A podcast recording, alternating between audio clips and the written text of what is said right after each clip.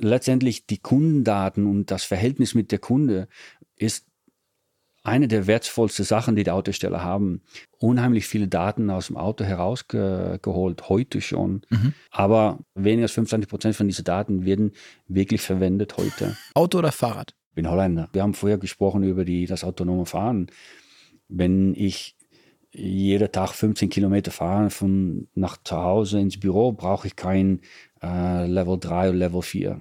Gleichzeitig sind wir alle auf Instagram und, und X, äh, X Twitter und auf Facebook und wir teilen eh unsere, alle unsere Informationen, alle unsere Daten. Aber die Autohersteller, die sehen das noch ein bisschen auf einem altmodischen Weg. So, ich weiß nicht, wie viele Minuten pro Tag haben wir einen Bildschirm. Äh, in, und wenn man dann nachschaut, dass man 20 Minuten, 30 Minuten pro Tag ins Auto ist, dann kann man sagen, okay, wie viel Sinn macht es, dass dann diese Erfahrung, diese digitale, diese Bildschirm ins Auto komplett anders aussehen soll und anders betrieblich ist und anders funktioniert als das, was ich den ganzen Tag eigentlich äh, gewöhnt bin. Die Technologie geht so schnell, die, die Forschung und die, die Fortschritte sind so groß, dass das nicht immer einfach ist für die Autohersteller, da in die gleiche Geschwindigkeit mit zu, mhm. mitzugehen.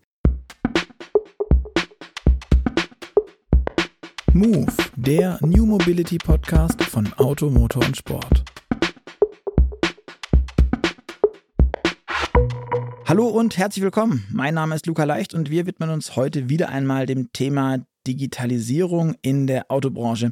Und das tun wir mit jemandem, dessen Unternehmen schon damit betraut war, als Autos und die Digitalisierung noch so ein bisschen getrennte Wege gingen. Zumindest sagt man das, weil an, an, ich glaube in den 2000ern haben, haben sie angefangen bei Wireless Car, sich mit dem Thema Daten und Vernetzung und Autos auseinanderzusetzen. Und darüber wollen wir heute sprechen. Welche Möglichkeiten bieten denn die Digitalisierung von Autos schon heute? Welche bieten sie morgen? Und wie funktioniert das überhaupt alles da drumherum? Und das besprechen wir mit Theo Han Jansen von Wireless Car. Und deswegen schön, dass du bei uns bist. Guten Morgen, Luca. Hallo. Zuallererst, wie jeder Gast, kannst du dich vielleicht selber kurz vorstellen, so einen kleinen Elevator-Pitch. Wer bist du? Was hast du bisher gemacht und was möchtest du tun? Natürlich, natürlich. Freut mich. Freut mich hier zu sein. Ähm, ich bin äh, seit äh, 30 Jahren tätig im Automobilbereich, ähm, wovon die letzten 20 Jahren im äh, spezifisch im Bereich von vernetzte, vernetzte Autos, Mobilität, Elektromobilität ähm, und ähm, ich bin sehr also ein Fanatiker von, von Autos, Technik hier und jetzt was interessant ist, die komplette digitale Realität äh, für uns als, als Verbraucher. Die, die, diese zwei Welten kommen jetzt zusammen. Das ist super spannend. Und ähm, daher bin ich froh, dass ich äh, sagen wir, professionell äh, tätig bin in einer Umgebung, was mich ganz äh, an, äh, anzieht und was ich, was ich ganz äh, gerne äh, mag. Mhm. Du sagst 30 Jahre, du warst nicht nur bei Wireless Car, sondern du warst ja noch bei der einen oder anderen anderen Station. Kannst du noch kurz sagen, ja, was natürlich. hast du davor gemacht? Ja, hast du recht, natürlich. Ich bin, ähm, ich war in den letzten acht Jahren war ich bei unterschiedlichen Autoherstellern. Ich war ähm, ein Jahr bei Ferrari, ich war ähm, drei Jahre bei Maserati, ich war äh, drei Jahre bei Fiat Chrysler, was jetzt Stellantis mhm. ist. Und da war ich verantwortlich für die Strategie und die Planung und die Programmierung von dieser vernetzten Pro äh, Programm und Lösung für die Kunden. Mhm. Ähm, davor war ich ähm, in dem gleichen Bereich, wo ich jetzt bin, das heißt im Technologiebereich, äh, Anbieter von der technischen Lösung zum Unterstützung von vernetzter Mobilität. Also okay. von daher, ähm, was interessant ist, ich habe sagen wir, diese Themen von beiden Seiten äh, gesehen, sowohl vom innerhalb von Autohersteller, was mhm. dort die, die, die Schwierigkeiten sind und die Challenges und äh, was, was man alles tun kann und gleichzeitig dann auch von der anderen Seite, mehr von der Technologieseite, wie kann man mhm. dort die Auto, Automobilindustrie unterstützen. Und das, okay. da bin ich jetzt wieder zurück, sag mal. Was hast du ursprünglich gelernt? Bist du irgendwie Informatiker? Nein, oder? nein, ich bin, ähm, wie sagt man das, ähm, Mechanical Engineer äh, mhm. ursprünglich. Ähm, habe aber ganz früh angefangen, ich habe mich spezialisiert im Qualitätsbereich, habe angefangen bei Nissan Europa damals in Amsterdam mhm. äh, für ein paar Jahre, das war noch vor der Fusion mit, äh, mit Renault. Und da habe ich ähm, Qualitätszertifizierung von Prozesse und von Firmen getan. Okay, verstehe. Und dort bin ich ähm, im Zulieferbereich gekommen und dort hängen geblieben, sagen wir mal. und okay. ähm, ähm, ja, da, damit angefangen von der anderen Seite. Okay. Und zu Wireless Car, ich habe es ja schon zu Beginn gesagt, der Name verrät auch schon so ein bisschen, was Wireless Car macht. Also es geht irgendwie um kabellos und um Autos. Genau. Um das Thema Vernetzung, aber du kannst bestimmt viel besser erzählen als ich, was Wireless ja, Car absolut. macht. Also wir vernetzen Autos. Wireless Car ist ähm, dafür verantwortlich, dass wir äh, versuchen, die Vernetzung von den Fahrzeugen herzustellen. Wir sitzen eigentlich zwischen das, was ins Auto passiert und was das Endziel, ob das nur jetzt ein, ähm, ein Mobile App ist auf dem, auf dem Handy oder ähm, andere Diensten, wo Vernetzung und die digitale Realität ähm, verwendet wird. Wir sitzen äh, da in die Mitte. Mhm. Ähm, wir sind die unterliegende Enabler, sagen wir mal, ähm, um dafür zu sorgen. Wir haben also wir sind eine schwedische Firma. Ähm, wir haben äh, ungefähr 600 Leute in, äh, in Schweden, in Gothenburg. Das sind hauptsächlich ähm, Leute, die äh, Software entwickeln, also codieren. Mhm. Wir haben noch einmal 80, äh, 85 Leute in China, wo wir unsere chinesischen Kunden ähm, unterstützen. Und wir haben, ich glaube, 50, 60 Mitarbeiter in Nordamerika, um dort die Kunden zu unterstützen. Unsere Kunden sind hauptsächlich die Autohersteller direkt. Wir haben äh, 10 oder 11 äh, Autohersteller, womit wir zusammenarbeiten. Wir haben ich glaube, äh, bis Ende dieses Jahres werden wir 12 Millionen Autos vernetzt haben weltweit. Wow. Okay. Ähm, also das ist schon, man kann sagen, das ist ungefähr 8 oder 9 Prozent Marktanteil von mhm. der äh, komplette äh, Zahl der Autos, die heute äh, herumfahren weltweit und die vernetzt sind. Und ähm, ja, es ist ein super spannendes Thema, weil letztendlich ähm, Vernetzung braucht man, um all diese neue ähm, interessante Sachen zu tun, ob es jetzt die ähm, Elektromobilität ist, ob es jetzt äh, Shared Mobility ist, ob es jetzt autonomes Fahren ist. Alle diese Themen, was jetzt Realität ist, finden nur statt, wenn das Auto vernetzt ist. Und da sitzen wir, sagen wir mal, in einer ganz äh, interessante Position ja. in diesem kompletten Bereich. Verstehe. Womit habt ihr denn angefangen bei Wireless Car? Weil ich meine, heute ist Vernetzung für die einen ganz viel, für die anderen vielleicht nicht genug. Aber was war denn so das Ding, womit es angefangen hat? Anfang war, ähm, also Wireless Car ist eigentlich ein Spin-off von den IT-Abteilungen damals von äh, Volvo Cars. Mhm. Und ähm, Volvo war der erste oder der zweite in Europa, die damals ähm, Nothilfe äh, mhm. Ruf ähm, ins Fahrzeug gebracht hat. Das heißt, es gab damals eine Taste ins Fahrzeug, äh, die man drücken könnte. Oder wenn der Airbag, äh, Airbag Entschuldigung, er, erlöscht äh, würde, gab es automatisch eine Verbindung mit einem Callcenter, die dann die, äh, nachfragt, was passiert ins mhm. Auto, braucht ihr eine Ambulanz äh, Nothilfe. Glaub, Mercedes hat es, glaube ich, auch gemacht damals. Mercedes oder? hat es getan, äh, Pe mhm. Peugeot damals auch hier in Europa. Und damit haben wir eigentlich, hat Weiliscar damals angef angefangen. Das war die erste ähm, Verwendung von Digitalisierung, wie wir mhm. das heute sagen, aber von ein vernetztes Fahrzeug mit das Ziel damals, die Sicherheit für den Fahrer äh, zu erhöhen. Mhm. Okay.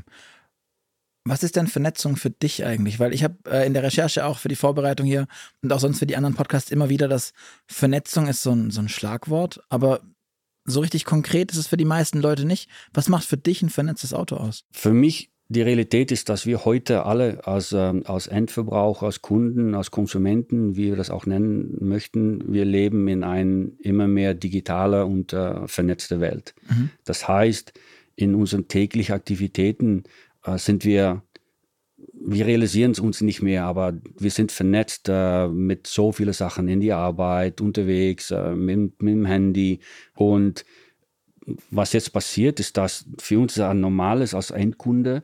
Das heißt aber auch, dass wenn ich jetzt mich ins Auto begebe oder in die Umgebung von das Auto begebe, erwarte ich eigentlich eine gleichartige ähm, Realität, eine mhm. gleichartige Erfahrung. Und für mich Vernetzung ähm, heißt, dass das Auto wird integriertes Teil sein von diesem digitales mhm. Ökosystem. Ist ein ganz, wie sagen wir, ein schickes Wort, aber letztendlich wir haben Amazon, wir haben, ich, ich habe die Heizung zu Hause, äh, die ich vom Abstand regeln kann. Ähm, wir haben Netflix, wir haben, ich kann Essen bestellen. Das sind alle Sachen. Ich kann das Auto mit dem Handy öffnen, ich kann den Ladevorgang einplanen mit dem Handy. Also das sind alle Realitäten, wo jetzt das Auto sag mal, Teil äh, ausmacht von, von dieser, dieser äh, vernetzten Welt. Verstehe. Okay. Wenn wir uns das anschauen, dann wird der Autobranche ja auch immer wieder unterstellt, dass sie dann nicht so richtig gut ist, sich da so in diese fremden Ökosysteme, wie du es gesagt hast, mit Amazon, Netflix, keine Ahnung, Lieferdienste und wie sie alle heißen, was es noch alles gibt. Es gibt ja unendlich viele Möglichkeiten, ja. sich zu vernetzen und auch dann die Vernetzungsdienste miteinander irgendwie wiederum zu verknüpfen. Wieso glaubst du, hat die Autobranche so einen schlechten Ruf? Und ist es verdient? Ähm, schwierig, schwierig zu sagen. Ähm, es ist sicher, dass ähm, bestimmte traditionelle Autohersteller sich hm, schwerer tun äh, als andere. Es ist klar, dass es hat sich gezeigt, dass die neuen Autohersteller, die angefangen haben von einem anderen Sichtpunkt, das heißt, haben angefangen von der Digitalisierung, von den Software, ähm, haben weniger hm, Schwierigkeiten, das zu bringen, was wirklich der, der Kunde jetzt äh, ähm, anspricht mhm. und hilft die traditionelle Autostelle, die Realität ist, äh, Luca, das sind zwei, zwei komplett äh, separaten oder andere äh, Welt, Welten und die kommen jetzt zusammen. Und das ist unheimlich schwierig. Ich war für acht Jahre innerhalb der Autohersteller und das ist unglaublich, weil die Prozesse, die sind komplett anders, als wie man äh, die Prozesse oder die Lebenszyklen von Software mhm. ähm, äh, basierte äh, Lösungen. Und das ist Wahnsinn, wenn, wenn man das, sich das ansieht, weil das Auto wird vier Jahre vorher, drei Jahre vorher geplant. Es gibt äh, ganz starke Planungen mit Termine, das soll eingehalten werden. Wenn man andererseits sich anschaut, wie Software ähm, basierte Produkte oder Dienste entwickelt werden, sind ganz kürzere Zyklen, ist ganz ist agile, wie das gesagt wird. Das heißt, man kann Sachen ändern, wird wieder getestet, eine neue Feature und so weiter. Und das da tun jetzt die Autohersteller sich schwer, da, da einen Mittelweg zu finden, dass diese zwei Welten mhm. zusammen, ähm, zusammenleben können, da mal. Aber ich finde es spannend, weil also dieses, dass die Software jetzt irgendwie ins Auto kommt und ich habe auch bei diesem Software-Defined Vehicle, da kommen wir sicherlich später nochmal dazu, aber da tue ich mich immer schwer, weil ich mir denke, wir haben seit, wann, ich glaube seit 92, 94, 96 irgendwie so die OBD2-Schnittstelle. Ja. Spätestens da haben wir einen Datenbus da und wenn da Daten sind, ist da irgendwie Software in, in der Regel, die geschrieben werden muss für Sensoren etc. pp. Und selbst ein alter Diesel mit, mit einer Lambda-Sonde oder sonst irgendwas hat irgendwie ein paar Pakete Software, die er, die er durch die Gegend schubst. Also Software selbst ist ja jetzt nicht neu in den Autos. Wieso ist es jetzt auf einmal so ein, so ein Thema und wieso hat die Autoindustrie überhaupt sich es leisten können, so lange scheinbar auf einem nicht agilen Weg, auf so einem anderen Weg zu arbeiten mit ihrer Software, weil, wie gesagt, Software ist in meinen Augen ja nicht neu. Nein, Software ist nicht neu. Äh, Software hat aber eine Evolution durchgemacht jetzt in den letzten Jahren. Mhm. Ähm, und gleichzeitig gibt es äh, Sachen ins Auto, ähm, wo Software gebraucht wird, ähm, sehr viel mehr als in der Vergangenheit. Mhm. Es gibt sehr viel mehr Sensorik ins Auto. Wir haben Sachen, alles wird gemessen und wird äh, überwacht ins Auto mit Sensorik. Ähm, sehr viel Daten werden gesammelt ins Auto.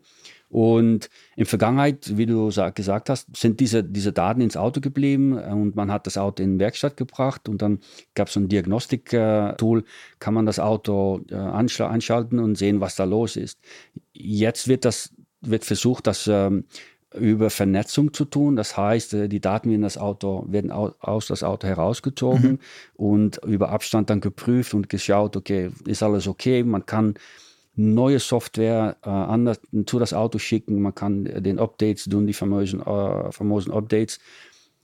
Das ist ein Game Changer, weil das, das ändert sich. Ich meine, es gibt ähm, sehr viele Themen in das Auto, in den, den Bordelektronik, ähm, die dafür sorgen, dass der Kunde das Auto sicher fahren kann und es dort keine Probleme gibt. Wenn ich dann letztendlich dort ganz einfach gesagt die Türöffner von das Auto, dass man von Abstand über Vernetzung äh, Eingriff mhm. hat auf, aufs Auto, dann soll man dafür sorgen, dass das keine Problem ist, dass jemand mit, sagen wir, die falsche, äh, wie sagen wir das, äh, Ziele dort etwas, äh, etwas manipulieren kann.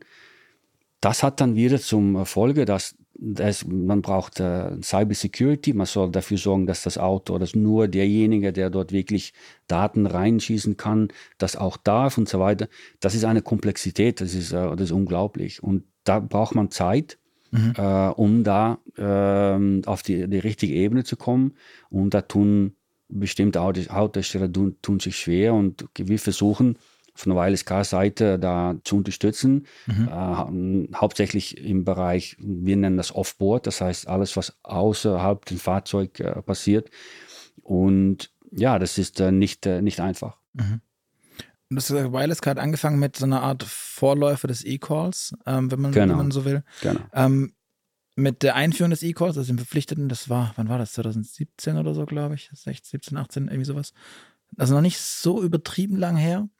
Hat ja jedes Auto eigentlich irgendwie eine digitale Schnittstelle nach außen, die das Auto vernetzt. Das muss einen Geosensor haben, also wo ist es? Ähm, es hat eine Uhr, die mitläuft. Es kann ein paar Daten sogar noch mitliefern, also Crash-Sensoren und sowas von den Airbags und Co.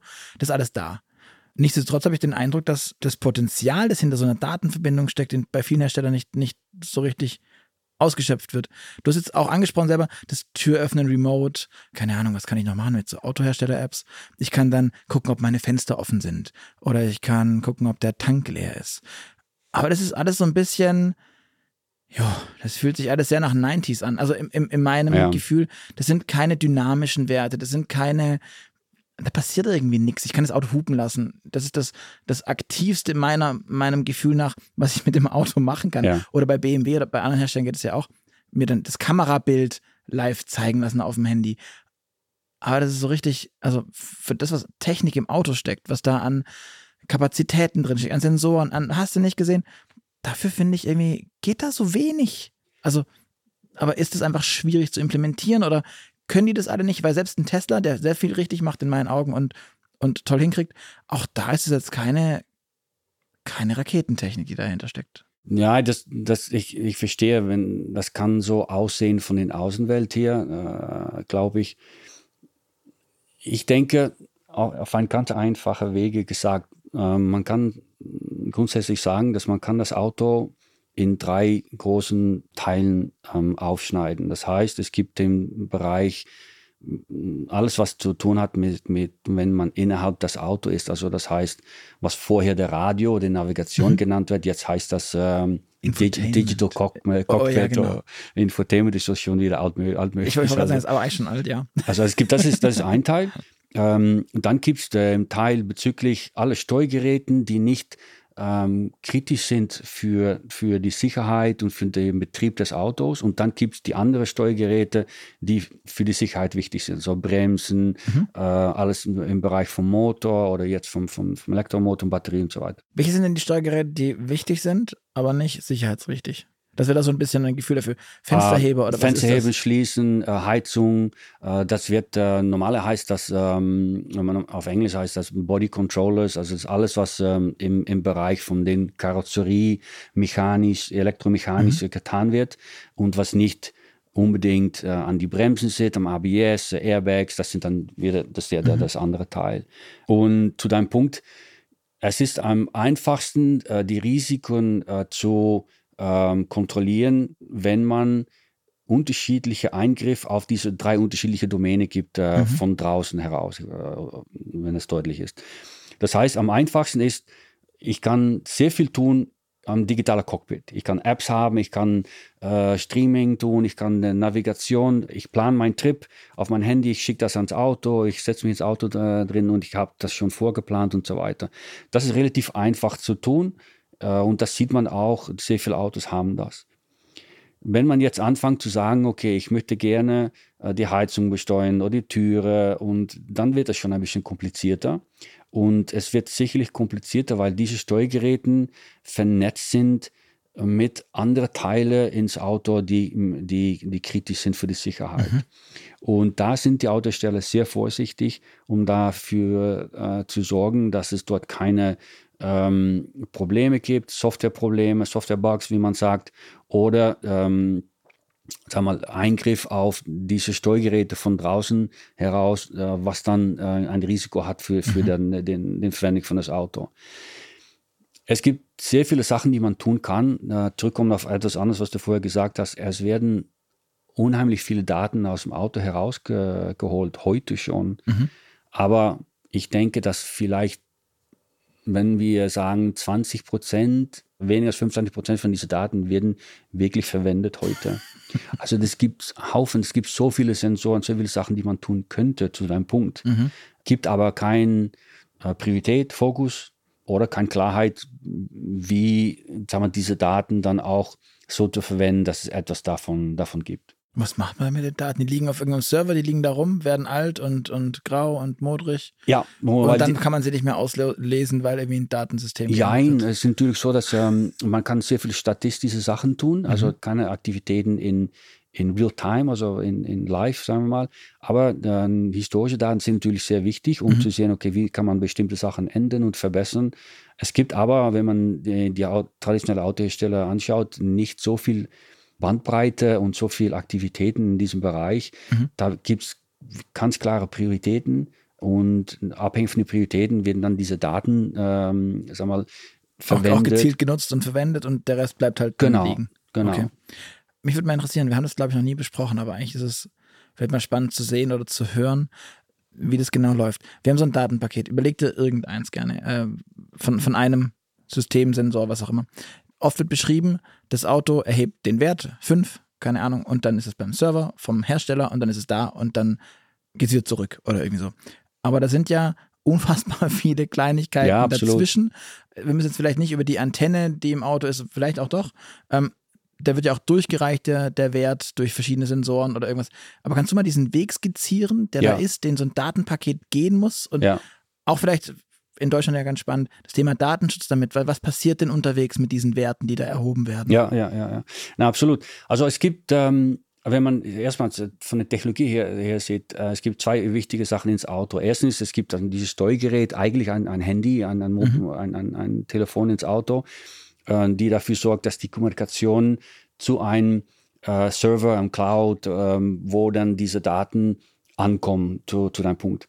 Ein anderer wichtiges Teil in das Auto, und ich denke, das ist auch interessant für die Zuhörer, ist, es gibt so ein Gateway, ein Secure Gateway.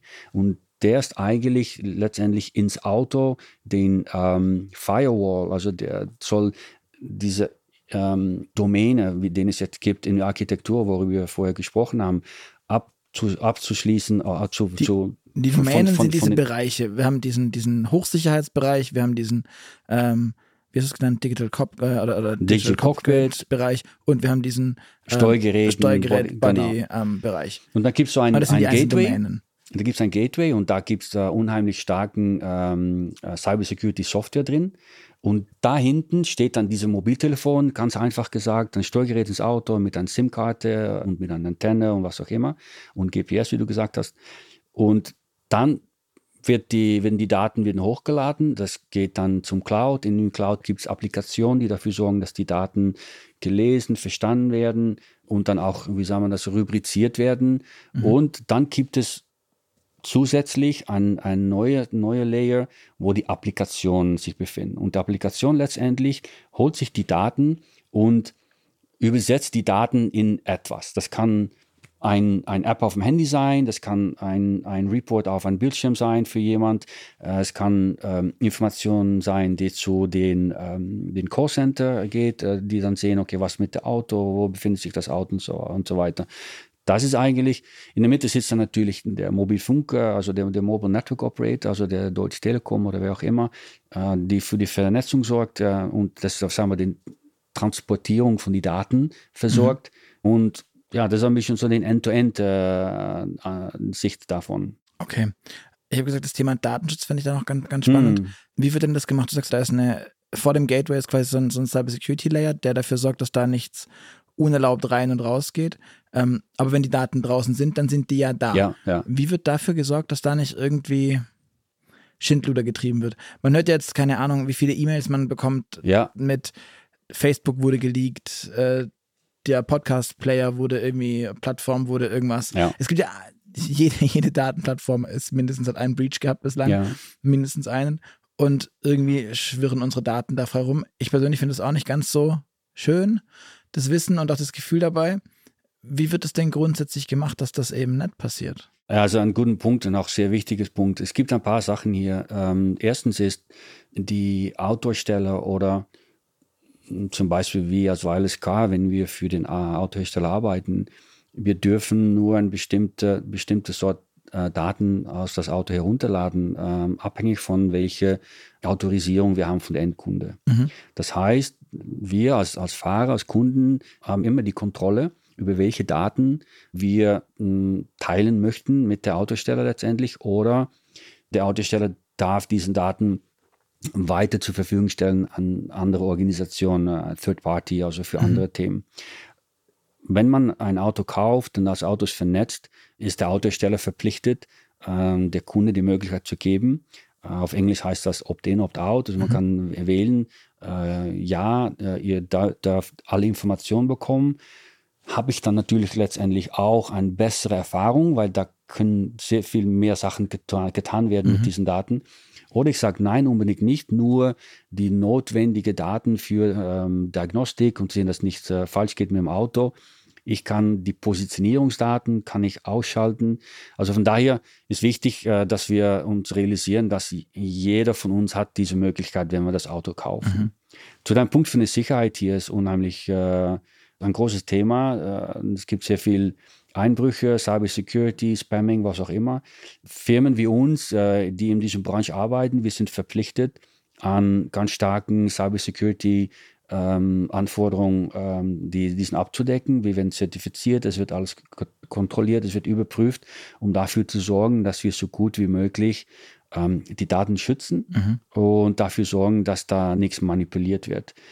Und das ist letztendlich den, sagen wir, den schwachsten Punkt ist eigentlich den Tür, kleines Tür, den Öffnung ins Fahrzeug hin, hinein äh, mhm. oder heraus, wo am meisten, wenn man sich jetzt anschaut, in den letzten fünf oder zehn Jahren, wenn es etwas passiert hatte auf dem Markt äh, mit dem Zugriff äh, an die Autos, war es immer durch der Tür, nicht durch was im Cloud passiert okay. oder im, im Backbone, wie das dann gesagt wird, verstehst du? Also von daher soll man sicherlich verstehen, dass die Autohersteller sehr, sehr vorsichtig sind, um dafür zu sorgen, dass diese Öffnung, dass die das kontrollieren und das, das Auto nur öffnen, wenn es da wirklich das, das notwendig ist. Mhm, verstehe.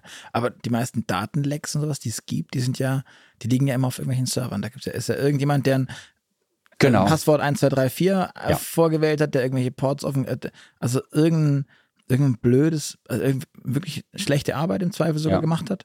Das sind doch aber die meisten Datenlecks. Ist das, wenn das Auto, du sagst, da werden nur 25 Prozent benutzt von den Daten, die gesammelt werden oder vielleicht sogar weniger.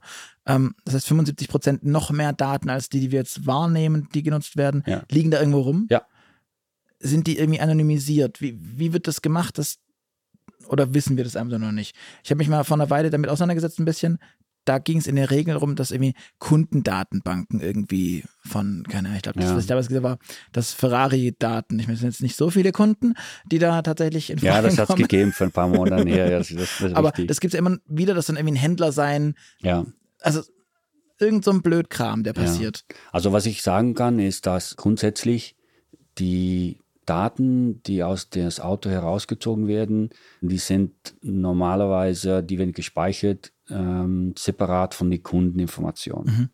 Das heißt, die Kundeninformation ist ein separaten Database und da kann man äh, auch versuchen, oder herumgekehrt, das soll äh, sicher sein äh, gegen ähm, Cybertext, mhm.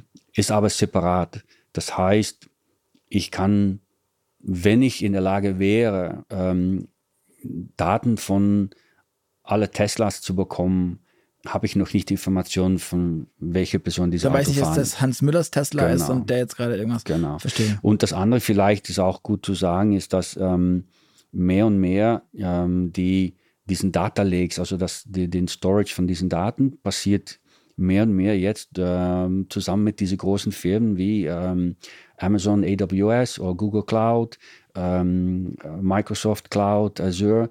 Und das sind die gleichen technische Fähigkeiten, die verwendet werden, wo ähm, unsere äh, Instagram-Daten oder Facebook oder mhm. Netflix, verstehst du? Also von daher äh, gibt es einen Standard in der Industrie, ähm, äh, eine Lösung, die auch im Bereich von vernetzten Autos wir verwenden können, um sicher zu sein, dass wir die höchstmögliche mhm. Äh, äh, Sicherheit hier in diesem Fall ähm, bewerkstelligen können. Glaubst du, wir haben dann irgendwann so ein, keine Ahnung, Amazon, Facebook, Google Single Sign-On, um uns im, im, Auto anzumelden oder ist das noch arg weit weg?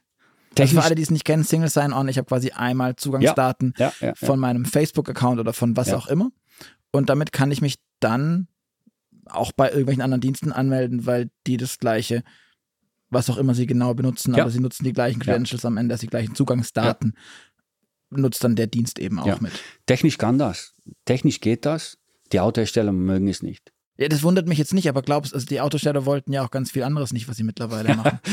ja, also es ist ganz interessant. Alles, was man jetzt mit dem Auto, wenn man ein Auto kauft, ähm, wird man eigentlich verpflichtet, sich zu registrieren so einen Account zu. Ja, genau, das muss man ganz oft machen. Und wenn genau. ich kann ich quasi 94 Prozent meiner, meiner sonst so teuren äh, Zusatzausstattung optional einfach gar nicht nutzen. Das ist super. Dein Display, irgendwie keine aber Ahnung, du kommst, 12 Zoll bleibt schwarz. Herzlichen Glückwunsch. Also. Ja, aber auch wenn du so eine Online-Konfigurierung von das Auto tust, äh, das, das geht nicht, wenn du dich nicht registriert. Und, Stimmt, ja. Und, und der Grund ist, dass letztendlich die Kundendaten und das Verhältnis mit der Kunde ist eine der wertvollsten Sachen, die die Autosteller haben. Und zu deinem Punkt, deshalb sind die nicht so, äh, sag mal, positiv, um dann äh, die Kunden, sag mal, wie sagen wir das, freiwillig wegzugeben, ist nicht das richtige Wort, aber Zugang zu geben an Facebook das, oder, das oder zu teilen oder so. Also ein bisschen ich weiß nicht, wie man das sagen kann, aber gleichzeitig sind wir alle auf Instagram und, und X, äh, X Twitter und auf Facebook und wir teilen eh unsere, alle unsere Informationen, unsere Daten. Aber die Autohersteller, die sehen das noch ein bisschen äh, auf einem altmodischen Weg, sage ich mal ganz vorsichtig. Ähm, aber aber ähm, ein ganz interessantes Beispiel. Google hat ähm, ein, eine Lösung, das heißt, heißt äh, GAS, GAS, Google Automotive Services. Und das ist ein Paket von äh, drei unterschiedlichen Diensten von Google. Äh, das ist den Webbrowser, es gibt Navigation äh, und es gibt dann den virtuellen Assistent. Die haben versucht, das an die Autosteller vorzuschlagen, ähm, aber da gab es immer die Verpflichtung, äh, dass die Autosteller die Kundeninformationen abgeben sollten an, an Google. Diese Lösung ähm, hat es nur in zwei Autos gegeben, in eins oder zwei Renault-Modelle und im Polestar, glaube ich, wenn ich mich jetzt nicht. Äh, nicht ich war irre. jetzt das Wochenende über mit dem Polestar unterwegs, ja. Und ähm, was, was man jetzt sieht, ist, dass äh, vor ein paar Monaten hat Mercedes bekannt gemacht, dass die Google ein Partnership mit Google tun, aber für Navigation. Mhm. Das heißt, Google hat eingesehen, dass die Autohersteller es nicht gern mögen, sag mal, die Kunden zur Verfügung zu stellen und damit sagen wir, den Touchpoint und das Verhältnis mit der Kunde zu verlieren, weil das letztendlich die Beangstigung für die, für, ja. die, für die Autohersteller. Das heißt, das, das ändert sich äh, und das ist gut, denke ich, weil mh, hm, wahrscheinlich die, alle, fast alle Kunden mögen es, äh, Google Navigation zu verwenden. Und das ist ein gutes Beispiel, dass sich dort Sachen ein bisschen ändern. Sagen mhm. Aber glaubst du, dass es dann noch mehr wird? Also auch, weil du sagst gerade mit, wir hören jetzt von immer mehr Herstellern, die auch auf, also was, was das ganze Betriebssystem fürs Fahrzeug an, mhm. angeht, die dann wirklich auf, auf den gesamten GAS-Kosmos äh, zugreifen wollen, auf Android Automotive, ähm, in dem Moment dann und das wirklich als Betriebssystem fahren ja. wollen. Da sind wir doch aber schon an dem Punkt dann, dass da irgendwie ein, einer dieser, dieser bösen, in Anführungszeichen, großen Tech-Giganten im Hintergrund steht und den roten Teppich ausrollt und nur wartet, bis ihm die Autohersteller ins Netz gehen. Ja, das ist sicherlich das Thema und ähm, was gut ist, ist, dass diese, wir nennen das in der Industrie Hyperscaler, also ähm, Google oder, oder Amazon, wie auch immer, die haben sich das eigentlich auch realisiert und ähm, die sind dann jetzt mehr flexibel, um zusammen mit der Autosteller zu, zu arbeiten, um bestimmte Sachen möglich zu machen, ohne äh, mal dort diesen Kundenthema zu tun. Es ist natürlich klar, dass ähm, die digitale Erfahrung von uns, wir haben so, ich weiß nicht, wie viele Minuten pro Tag haben wir an Bildschirm äh, in, äh, viele, also in meinem Fall sind super viele. In, ins Gesicht. Viele. Und, und wenn man dann nachschaut, dass man 20 Minuten, 30 Minuten pro Tag ins Auto ist, äh, also den, den, den Average, dann kann man sagen, okay, wie viel Sinn macht es, dass dann diese Erfahrung, diese digitale, diese Bildschirm ins Auto komplett anders aussehen soll und anders betrieblich ist und anders funktioniert als das, was ich den ganzen Tag eigentlich äh, gewöhnt bin. Und von daher äh, ist, ist, es interessant, dass jetzt, ich meine, wir haben vor drei Wochen haben wir für meine Frau in Italien, ich wohne in Italien, haben wir eine Idee 3 abgeholt und da war ich überrascht, da gab es keine Navigation mehr drin. Und einerseits ist das ein, ein Weg, um zu versuchen, mehr Geld zu verdienen. Natürlich, okay, gut, äh, das verstehe ich. Andererseits ist es auch so, dass eben es ist für die Autohersteller sehr schwierig, so, ein, so eine gute Lösung ähm, zu bauen, so wie das zum Beispiel ein Google oder ein Waze tut. Andererseits sagen die Kunden, okay, gut, ich bin mir das eh gewöhnt, ich habe das schon auf mein Handy, wieso soll das etwas anders sein ins Auto? Mhm. Und das ist so eine, ein Prozess, wo die Autohersteller sich, äh, sich das realisieren. Es ist nicht ein Weg ist falsch und der andere ist richtig, aber es gibt unterschiedliche mhm. ähm, Lösungen und es gibt äh, Autosteller, die sich da das unterschiedlich ansehen. Aber ich denke sicherlich, wie mehr der Autosteller in der Lage ist, äh, und das versuchen wir auch zu unterstützen von unserer Seite, die Kunden zu verstehen und was der Kunde wirklich ähm, braucht und auch was, wo der Kunde sagt, ach, das ist schön, das mag ich und das mhm. hilft mich. Und das ist letztendlich, ähm, denke ich, wichtig in diesem Thema. Aber wir reden jetzt immer von, also im, im Prinzip von Smartphone-Apps, die auf dem, im Auto laufen. Ja. Ich finde es ganz spannend. Wir hatten vor kurzem den Podcast mit Maria Anhalt von Elektrobit. Darüber haben wir auch gesprochen, wie sie quasi sich mit einem, wie ein Smartphone quasi ins Auto integriert ja. haben, ähm, um dann Apps zur Verfügung zu stellen, um das aber in diesem anderen, ja, in einer anderen Domäne zu halten und damit sicherheitsmäßig abzubilden. Was mir aber in der, in der Vorbereitung für den Podcast heute in den, in den Sinn gekommen ist, ist, wir hatten in Folge 103 war das, glaube ich, mit Helmut Ritzer gesprochen, der, ich glaube, CTO von Car2Go war und von dem ganzen Daimler Mobility Kram, der sich viel um die Technik äh, gekümmert hat, der glaube ich auch gelernter Informatiker oder IT äh, irgendwie da ist. Und der hat dann erzählt, so ganz beiläufig, ja, Luca, weißt du, das Problem mit der Vernetzung ist ja folgendes, dass ähm, das Auto ja immer noch mit einer SMS aufgeweckt werden muss, dass dieser ganze Verbindungsaufbau überhaupt stattfindet und sowas. Was mich echt ein bisschen von den Socken gehauen hat, weil mir das so nicht klar war.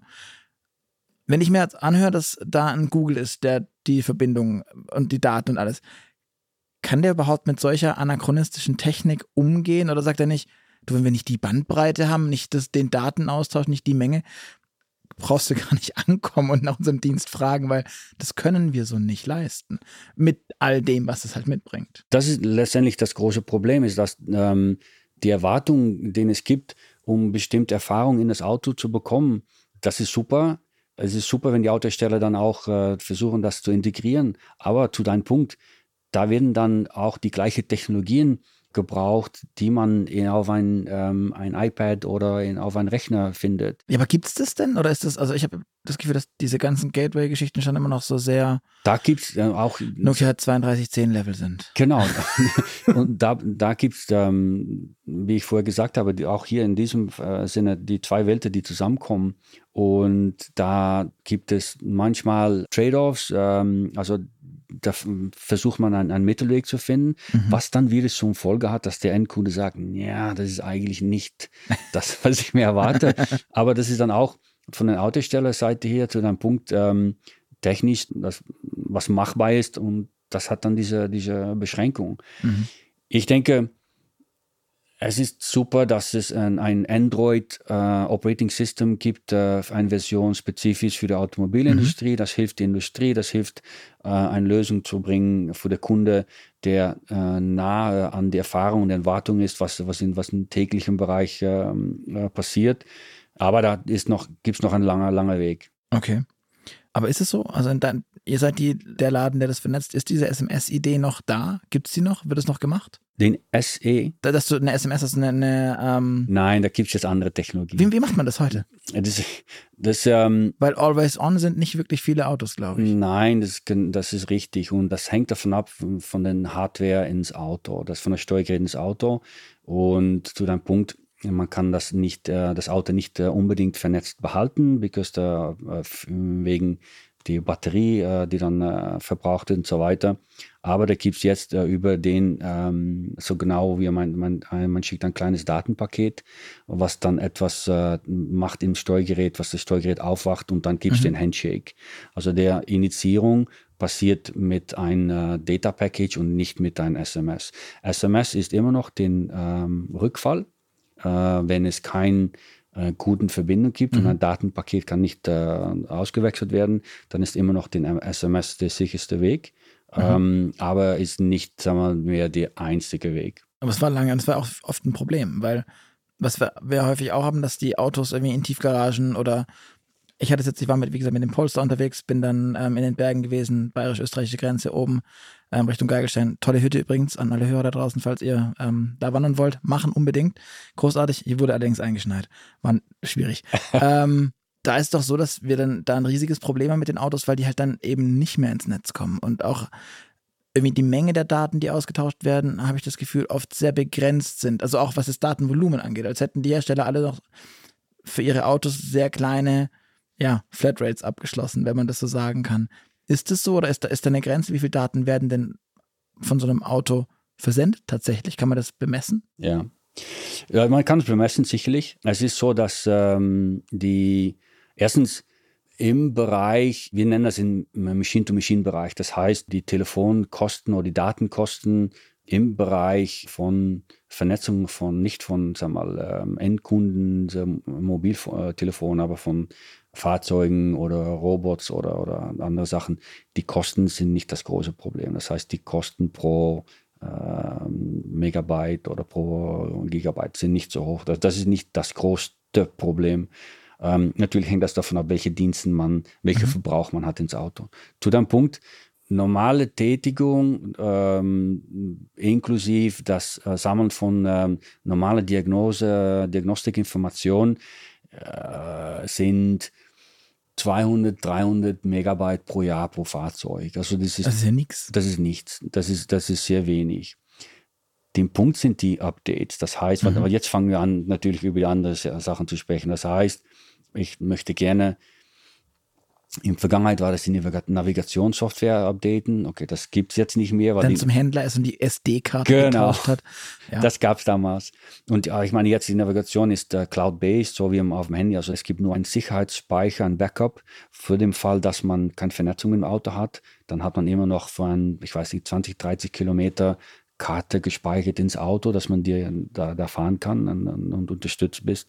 Die Schwierigkeit ist jetzt für die, für die Autohersteller, okay, gut, wie kontrolliere ich die Kosten relatiert an die Daten, die verwendet werden für den Updates, neue Software äh, und Sachen. Oder wenn ich bestimmte Sachen ins Auto habe, ob, ob, das jetzt ähm, Spotify ist oder ähm, jetzt äh, Audi hat, glaube ich, dort ein paar Fer Fernsehen, äh, mhm. Fernsehkanäle jetzt freigeschaltet ins Auto. Da werden natürlich sehr viele Daten verbraucht und normalerweise gibt es dann eine Lösung, dass der Kunde dann separat ein, ein Abonnement braucht, um für diese Daten zu zahlen. Okay.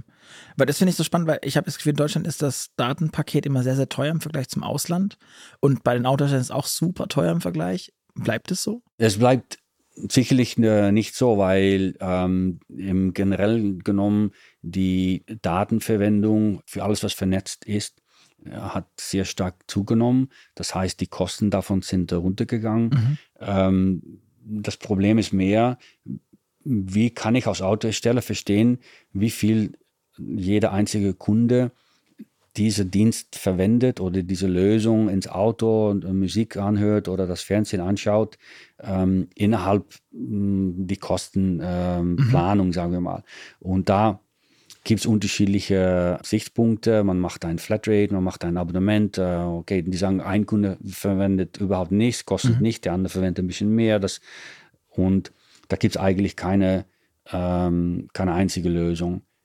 Ich bin der Meinung, so die Erfahrung, die wir haben, ist, dass die Kosten von, von den Daten, äh, Datentransport ist nicht wir, ein ganz großes Thema. Es ist mehr wichtig jetzt, ähm, 5G, Abdeckung, Bandbreite, mhm. äh, ich gehe über die Grenze, äh, jetzt mit autonomes Fahren oder mit der Unterstützung, äh, Navigation, äh, wie lange bin ich ohne Vernetzung jetzt mit dem Mobilnetz und was ist dadurch die Erfahrung ins Auto? Ist es noch akzeptabel oder nicht? Das sind jetzt ganz wichtige Themen, nicht mhm. so sehr die Kosten. Wenn du gerade autonomes Fahren ansprichst, was ist da deine, was glaubst du, wie, wie läuft es langfristig?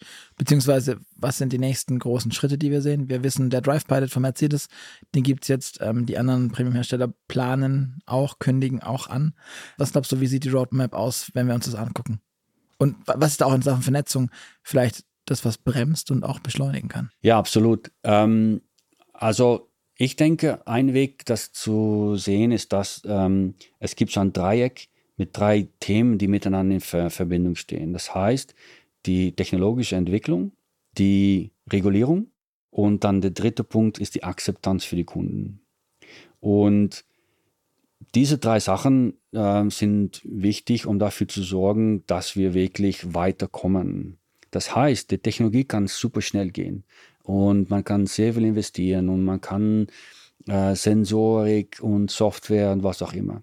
Wenn die Regulierung aber nicht passt, dann wird es der, der Realität äh, wird es nicht geben. Mhm. Wenn es die Regulierung gibt und die Technologie, aber der Kunde akzeptiert es nicht, weil es sehr viel negative Presse gegeben hat oder weil es nicht deutlich ist, wie es funktioniert, ist es wirklich sicher, muss ich wirklich 10.000, 8.000 Euro mehr zahlen für mein Auto? Wieso darf ich das nicht freischalten, nur wenn ich es äh, brauche? Das ist Akzeptanz.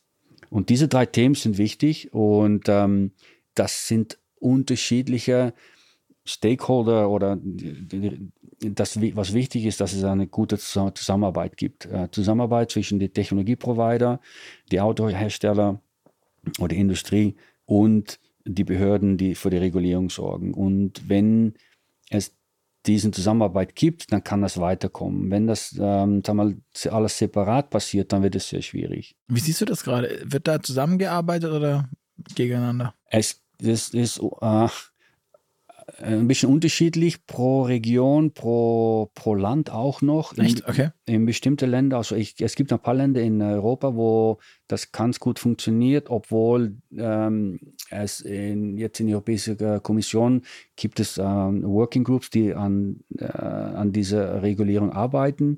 Äh, es gibt aber Länder, die sehr ähm, aktiv sind und das promoten. Und das erste, sagen wir, was die ersten Schritte sind eigentlich äh, bestimmte Testfahrten zuzulassen. Zu, in München, glaube ich, Sixt macht mhm. etwas mit BMW. Ja. Äh, da gibt es ein paar Beispiele. Ähm, es gibt sehr viel Initiative im Bereich von, die werden Robotaxi genannt, aber eigentlich geht es darum, wenn es ein selbstfahrendes ähm, Auto oder Bus ist, die immer auf die gleiche Strecke fahrt, dann ist es einfacher, das zu organisieren, die Sicherheit äh, zu bewerkstelligen und so weiter. Also das werden Sachen sehr, sein, die wir schneller sehen werden als die anderen. In China ist komplett andere, anderes Thema. Da wird die, äh, die Regierung pusht das, ähm, die äh, finanzi finanziert das. Es gibt nur eine Regulierung. Es ist auch einfacher für die Industrie, das alles zu bauen. Mhm. Also ein bisschen unterschiedlich dann. Kannst du sagen, welches Land in Europa da am weitesten voraus ist oder, oder am weitesten ist? Ich bin mir nicht sicher. Ähm, ich habe da äh, für ein paar Wochen ein paar Sachen durch, durchgelesen. Ich glaube, wenn ich mich äh, richtig erinnere, da stand Belgien drin, äh, Deutschland auch. Ähm, Wir sind mal nicht letzter in der Digitalisierung? Nein, also jetzt cool. bezüglich, bezüglich Initiative äh, zum mhm. autonomes Fahren und äh, Probefahrten, also mhm. da, da wird sicherlich Sachen äh, passieren dort. Sehr schön. Das ist mal ein Lichtblick zur Abwechslung in dem ganzen Thema in Deutschland. Die Digitalisierung zählt ja auch nicht, also so zu den Stärken der Deutschen im Allgemeinen, glaube ich, an vielen Stellen der Behörden und Co. Ich würde noch gerne auf ein anderes Thema hinauskommen oder, oder da, darüber leiten eines der großen Dinge, die mich gerade umtreibt in der ganzen Autogeschichte und Software, ist das Thema Open Source. Hm. Wie siehst du das denn? Brauchen wir Open Source oder ist das mehr so ein so eine Phase? Ja, ist ein guter, guter Punkt. Also wir sind natürlich mittendrin als ähm, im Industrie, im Bereich, im Softwarebereich, was wir Aber tun. Euch betrifft es ja am Ende, glaube ich, wenn sich irgendjemand entscheidet, ob genau, Hop oder Top.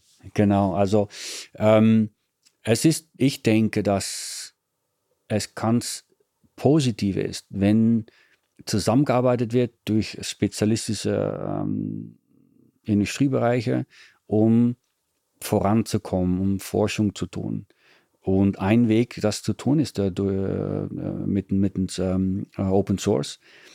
Und das wird dafür sorgen, dass man kann schnellere Ausrollen und oder mhm. Introduktion von neuen Sachen, von neuen Lösungen hat. Und da haben letztendlich haben wir alle etwas davon. Aber. genau, genau. Das Thema ist, wie kann man dafür sorgen, dass ähm, die äh, Involvierte, die darin investieren, da auch etwas davon zurückbekommen. Also das, das Geschäftsmodell. Geschäftsmodell. Und das ist äh, jetzt das, das wichtige Thema. Wie kann man äh, mhm. dafür sorgen, dass man eine Open-Source-Lösung auf den Markt bringt, um sagen wir, die, die Industrie oder den Bereich zu unterstützen, ähm, ohne dass man sich da seine eigene Geschäft ähm, mal, äh, wehtut mhm. ähm, und gleichzeitig dafür sorgen kann, ähm, dass, dass man etwas davon bekommt. Und da gibt es, ähm, ich war vor ein, ein, paar Monaten in einem Gespräch mit, ähm, ich meine, das, das ist öf öffentliche Information, das kann ich teilen. TomTom hat ähm, so eine Open-Source-Lösung getan, zusammen mit, muss man nicht jetzt nachdenken, Meta und Microsoft, glaube ich. Ich meine, ja. Und die haben, ich, ich, bin mir nicht sicher, wie das heißt, aber die haben da eine Open-Source-Lösung, was ein, ein, ein Grundlayer ist für die Navigationserfahrung. Und da war ein Gespräch dort und haben wir mal nachgefragt und die haben gesagt, hierdurch können wir mehr tun und schneller tun und geht die Technologie voran. Äh, die haben aber auch schon ganz klare Idee zu sagen, Punkt, welche vertikale Lösung die TomTom hat oder mhm. äh, Meta oder, oder, oder in diesem Fall Microsoft ähm, mit einem Geschäftsmodell da hinten. Verstehst du? Das heißt, mhm. das ist ein, ein Enabler, die sorgt dafür, dass bestimmte Sachen passieren, aber die haben dann auch schon äh, ganz klare Ideen, wie äh, die Monetisierung davon äh, stattfindet. Weil ich meine, was ja oft ein Irrglaube ist, ist, dass Open Source irgendwie Freeware ist, die kostenlos und keine genau. Ahnung was, aber der ganze Betrieb drumherum kann ja Geld kosten, beziehungsweise also dem, den, den Leuten auch Geld bringen. Aber ging es ja gerade darum, dass du sagst, den Leuten, die die Open Source Software entwickeln, dass die ein Geschäftsmodell brauchen oder auch die Nutzer davon, also in dem Fall vielleicht der Autohersteller oder sowas. Wir hatten ja selber hier auch schon beispielsweise Apex AI im Podcast, die ja auch versuchen, eine Open Source Lösung zu bauen, um dann speziell da als, als ja, Betriebssystem fürs Auto letztendlich zu etablieren. Google versucht das auch. Ähm, wir hatten hier den Gründer von Pionix hier, die das versuchen mit Wallboxen als Beispiel, ja. auch als Open Source Lösung. Und die sehen alles schon immer, nee, nee, da können wir schon Geld mit verdienen, weil wir Bausteine davon selber anbieten, die wir den Herstellern nur zu, also das kann man ja vielfältigst fahren, nur die Grund, das, das Grundkonstrukt ist dann vielleicht Open Source. Und glaubst du, dass da proprietäre Lösungen überhaupt Bestand haben können? Weil ich habe immer das Gefühl, das ist wahnsinnig aufwendig ist, so, eine, so ein Basislayer selbst zu bauen und auch nicht möglich ist, das dann so schnelllebig zu machen, wie wir es halt heute wollen. Ja, aber nicht, nicht nur selbst zu bauen. Es gibt noch zehn andere, die das Gleiche tun, zu deinem Punkt. Ja, ist, und dann ist es noch ineffizient. Also und das ist äh, deshalb, also wir haben in Wireless Car haben wir ähm, für ein paar Monate haben wir unsere 2030-Strategie haben wir präsentiert äh, in, intern und ähm, wir, wir sagen, okay, we empower future mobility, das ist unser, unser, unser North Star, wo wir hinwollen und was wir gerne erreichen möchten. Und ein Weg, das zu tun, ist, dass wir versuchen, einen Industriestandard zu bauen, ähm, nicht eigenständig, liebst wie möglich auch mit anderen mit andere, äh, Industrieexperten, um schneller voranzukommen, Sachen breiter zur Verfügung zu stellen, äh, zu deinem Punkt. Ähm, und da die Acceleration von den, von den Forschung und die Innovation in, in die Technologie äh, mit, mit dem Ziel, die Mobilität zu unterstützen. Mhm. Das Problem ist, das ist nicht gerade umsonst. Ich meine, das, das kostet Geld und das ist letztendlich wichtig, ähm, wie man da einen Weg findet. Ähm, und ich denke, ich, sicherlich in bestimmten Bereichen hat es Sinn, äh, das zu tun. Meine Frage ist immer, okay, in welchem Bereich soll ich das tun, andere nicht, da habe ich die Lösung nicht. Mhm. Ähm, man kann aber sagen, wenn es etwas gibt, was so breit genützt wird, das eigentlich so ein, ein Standardlösung ist fast, dann kann man sich fragen, okay, wieso kann das nicht Open Source sein? Aber ist das abgesehen von dem UI, das ich sehe, oder von dem, von dem Interface, selbst das Interface ist ja, darf ja überall gleich sein, von meinem Gefühl her. Ähm, am Ende soll es gut funktionieren. Und am Ende wollen alle navigieren. Am Ende wollen alle Radio hören oder Podcasts, Musik, weiß der Teufel. Aber am Ende haben doch alle die gleichen Anforderungen an die digitalen Dienste im Auto. Und es ist doch grundsätzlich der Funktionalität, egal ob da jetzt ein Mercedes-Stern draufklebt, Audi-Ringe, ja. Das, was weiß ich, das, das, das, das Löwelchen da von, von äh, Peugeot, das ist eigentlich allen, allen egal. Die haben alle, die wollen lenken, die wollen das Ding bedienen und es soll nicht nerven. Ja, also, ja ich, ich verstehe deine Frage, Luca. Ich stelle dir eine andere Frage. was ist der Unterschied zwischen Google und Waze jetzt? Das ist ein gutes Beispiel. Weil die verwenden beide die gleiche unterliegende mhm. Daten, die von Google kommen, nur, wie du vorher gesagt hast, der, der, der, lustiger. Der, der Kundenerfahrung, der User Interface, wie das so heißt, von Waze ist anders als von dem von Google. Und Nichtsdestotrotz gibt es diese zwei Lösungen und es gibt Leute, die überzeugt sind, dass Waze das Beste ist. Und, und ich meine, ich meine, das nur als Beispiel. Also, ähm, und die unterliegende Technologie ist die gleiche. Mhm. Also ich denke, ähm, bestimmte Sachen erwarten Kunden. Wir arbeiten sehr viel an ähm, differenzierende und nicht differenzierende Erfahrungen oder Diensten. Und ähm, wir verwenden lieber nicht äh, das Wort äh, Commodity, weil das hört sich nicht, äh, nicht wertvoll an, sagen wir mal. Ähm, aber es gibt Sachen, ähm, wo man sagt, ich möchte mich gerne unterscheiden. Und das gleiche auch für die Autohersteller. Die sagen, für bestimmte Sachen möchte ich mich gerne unterscheiden, weil ich bin trotzdem Autosteller A, B oder C. Aber was, was glaubst du, was ist das, worin die sich dann unterscheiden werden? Weil, also auch, dass ich dann per App Store meine Sitzheizung kaufen kann oder abbestellen. Ich meine, BMW haben wir schon häufig drüber gesprochen. Die hatten da dieses Thema. Äh, mich hat persönlich viel mehr aufgeregt, dass die Apple CarPlay gegen Geld hatten. Fand ich viel, viel krasser und schlimmer eigentlich, weil es dann nicht mal mehr Hardware ist, die halt bezahlt ist, sondern, also auch da ist physisch, sondern das ist dann nur noch, in Anführungszeichen, Software. Aber selbst da ist doch so, dass ich da kein Unterscheidungsmerkmal, ich will eigentlich überall diesen Dienst haben. Selbst der Dacia Sandero-Fahrer will doch eigentlich Apple CarPlay Wireless nutzen oder Android oder was auch immer. Also selbst der will das doch haben. Zu deinem Punkt, dass äh, in diesem Beispiel äh, Apple CarPlay ist in, auf, auf den Wachstum von, von dieser Lösung ist so weit, dass es jetzt äh, nicht differenzierend äh, mehr ist. Also mhm. das war es vor drei, vier Jahren. Okay. Ähm, verstehst du? Und den großen Punkt ist, die Herausforderung ist jetzt endlich, okay, was sind die Sachen, die äh, differenzierend sind, damit ein Autosteller sich, in der Vergangenheit war das den Design, man sah gleich, okay, den, den Frontgrill, ah, das ist ein BMW oder ein Mercedes ein Türöffner mit, mit dem Handy äh, jetzt über eine App ist nicht mehr differenzierend. Ähm, Verstehe. Also irgendwann wird alles zum elektrischen Fensterheber. Also weil den halt heute jeder hat. Genau, den, den, den. Okay. Du bist noch, noch, du bist viel jünger, jünger als ich bin, aber damals äh, gab es kein, äh, kein Autoradio, es gab kein äh, Klima ins Auto. Verstehst du? Und das war dann, oh wow, jetzt, also von daher, aber zurück auf deinen Punkt, das ist eine der größten Herausforderungen, auch im Bereich Digitalisierung, ist, wie verstehe ich, was der Kunde interessiert, was der wirklich braucht und wie kann ich das anders tun, kann ich das anders tun oder kann ich etwas anders bedenken als, als die, die Wettbewerber, weil mhm. dann würde ich ähm, differenzierend sein. Mhm. Und da, was ich denke, was wichtig ist, dass es dort die richtige Mischung gibt. Okay. Was glaubst du oder was sind für dich persönlich die, die größten Mehrwerte, die Digitalisierung im Auto bringen kann? Worauf freust du dich vielleicht auch am meisten? Ähm, als Nutzer, sagen wir mal. Mhm. Ähm, alles, was Zeit braucht. Mm, ich störe mich unglaublich, dass man ins Auto noch Sachen abstellen soll oder einstellen soll und dass es nicht ähm, automatisch geht. Das heißt, wir haben in meiner Vergangen Vergangenheit ähm, bei, bei die Autostelle, wo ich gearbeitet habe, hatten wir schon die Möglichkeit, dass man kommt mit einem Handy ins Auto, das Auto weiß, dass ich es bin und nicht meine Frau. Deshalb wird alles so abgestimmt, Rad oder die, die, die Musik oder die, die, ähm, die äh, Innenraum von das Auto, alles wird abgestellt. Ich kann von Abstand hier ähm, das Ziel in Navigation reinschicken und so weiter.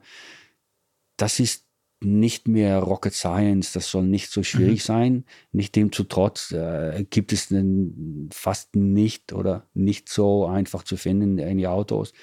Und ich denke, das ist ähm, eine, eine der großen Probleme.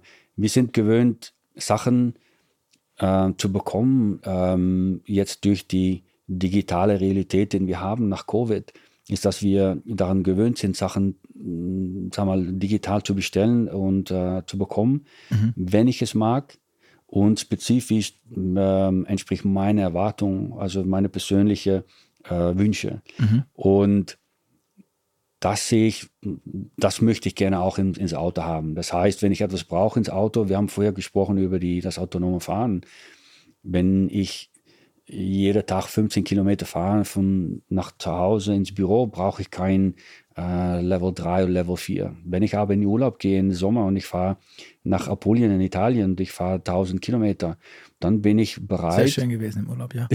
dann bin ich bereit, ähm, 20, 30 Euro zu zahlen für, für zwei Wochen, damit mhm. ich die lange Strecke fahre und die, diese Lösung in meinem Auto habe. Ich bin gerade so dankbar, du bist der erste Gast, der endlich mal ein Preisschild an so eine Funktion hängt.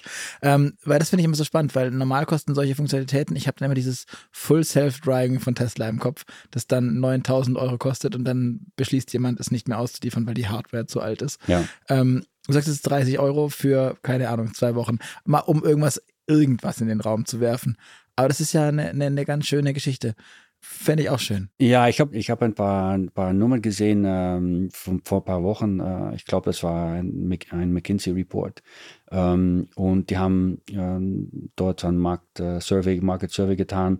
Und das war wirklich interessant, weil da würde gesagt, dass, dass Kunden bereit sind, für autonomes Fahren äh, zu zahlen. Mhm. Ähm, aber zwei Drittel von den Befragten, die bereit waren zu zahlen, möchte gern entweder mit einem Abonnement oder ähm, äh, on demand. Das heißt, wenn die es wirklich brauchen. Echt?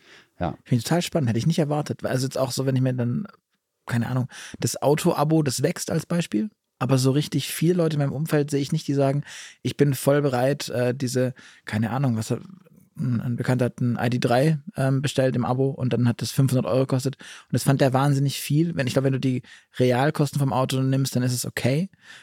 Aber das, deswegen finde ich es beeindruckend, dass da das Abo so, so hoch im Kurs ist, bei so hohen Beträgen dann vor allem auch. Den, dass nicht dieses, ich hab's und hab's für immer ja, im eben. Vordergrund steht. Aber es gibt natürlich die Techies unter die Kunden, die sagen, ich, ich, ich möchte das gerne haben, ich will, ich will das, ich brauche das. Aber es gibt wahrscheinlich auch die Realität, dass man sagt, okay, gut, ähm, ich brauche das vielleicht, also jemand, der für einen Vertrieber, der 30.000, 40.000 Kilometer pro Jahr fährt, der braucht das wahrscheinlich. Mhm, und der, verstehe. verstehst du, was ich meine?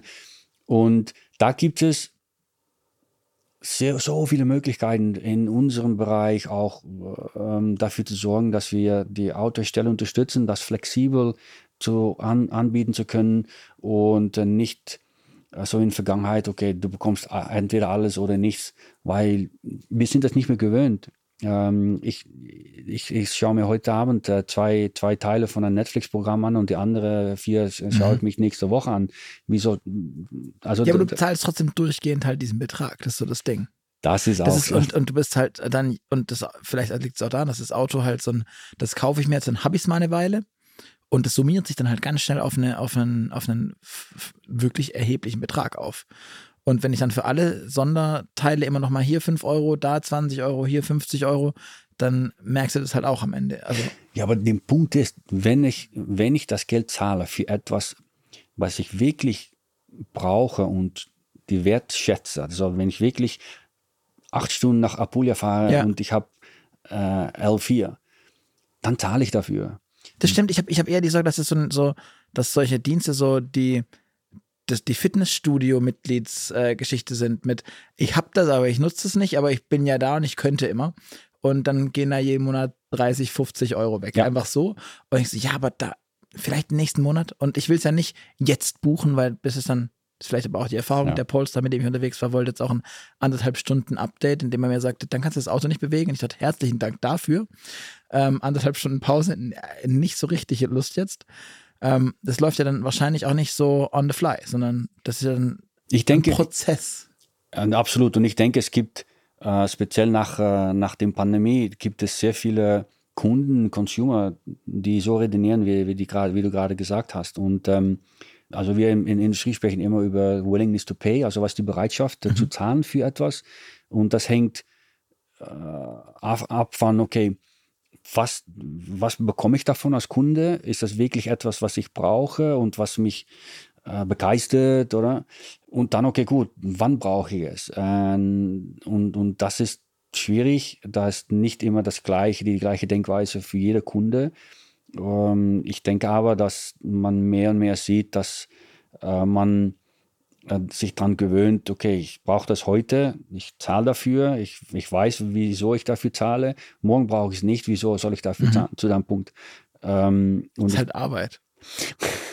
das ist so ein bisschen on demand und jetzt der Feature on Demand und der Service on Demand ist ein heißes Thema in, in unserem Bereich. Wir sind sehr beschäftigt mit, unserer, mit unserem Partner und unserer Auto, mit der Autosteller, äh, um dafür zu sorgen, dass die sehr viele Sachen anbieten können äh, auf diese mhm. flexible Weise, absolut. Okay.